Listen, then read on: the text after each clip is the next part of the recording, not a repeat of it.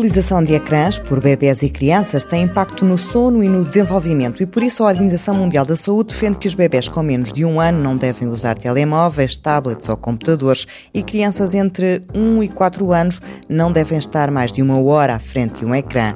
Mas será possível seguir à risca estas recomendações?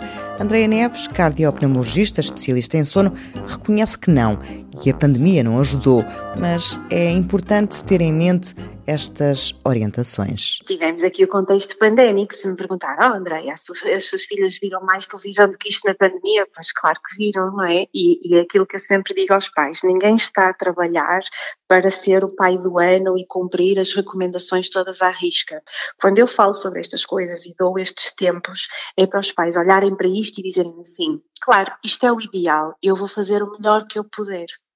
É? Eu vou fazer o melhor que eu conseguir e se houve um dia que foi muito mal, ok, eu vou tentar compensar no dia a seguir porque eu sei que isto faz mal. Eu também sei que o chocolate faz mal e quase todos os dias como um bocadinho.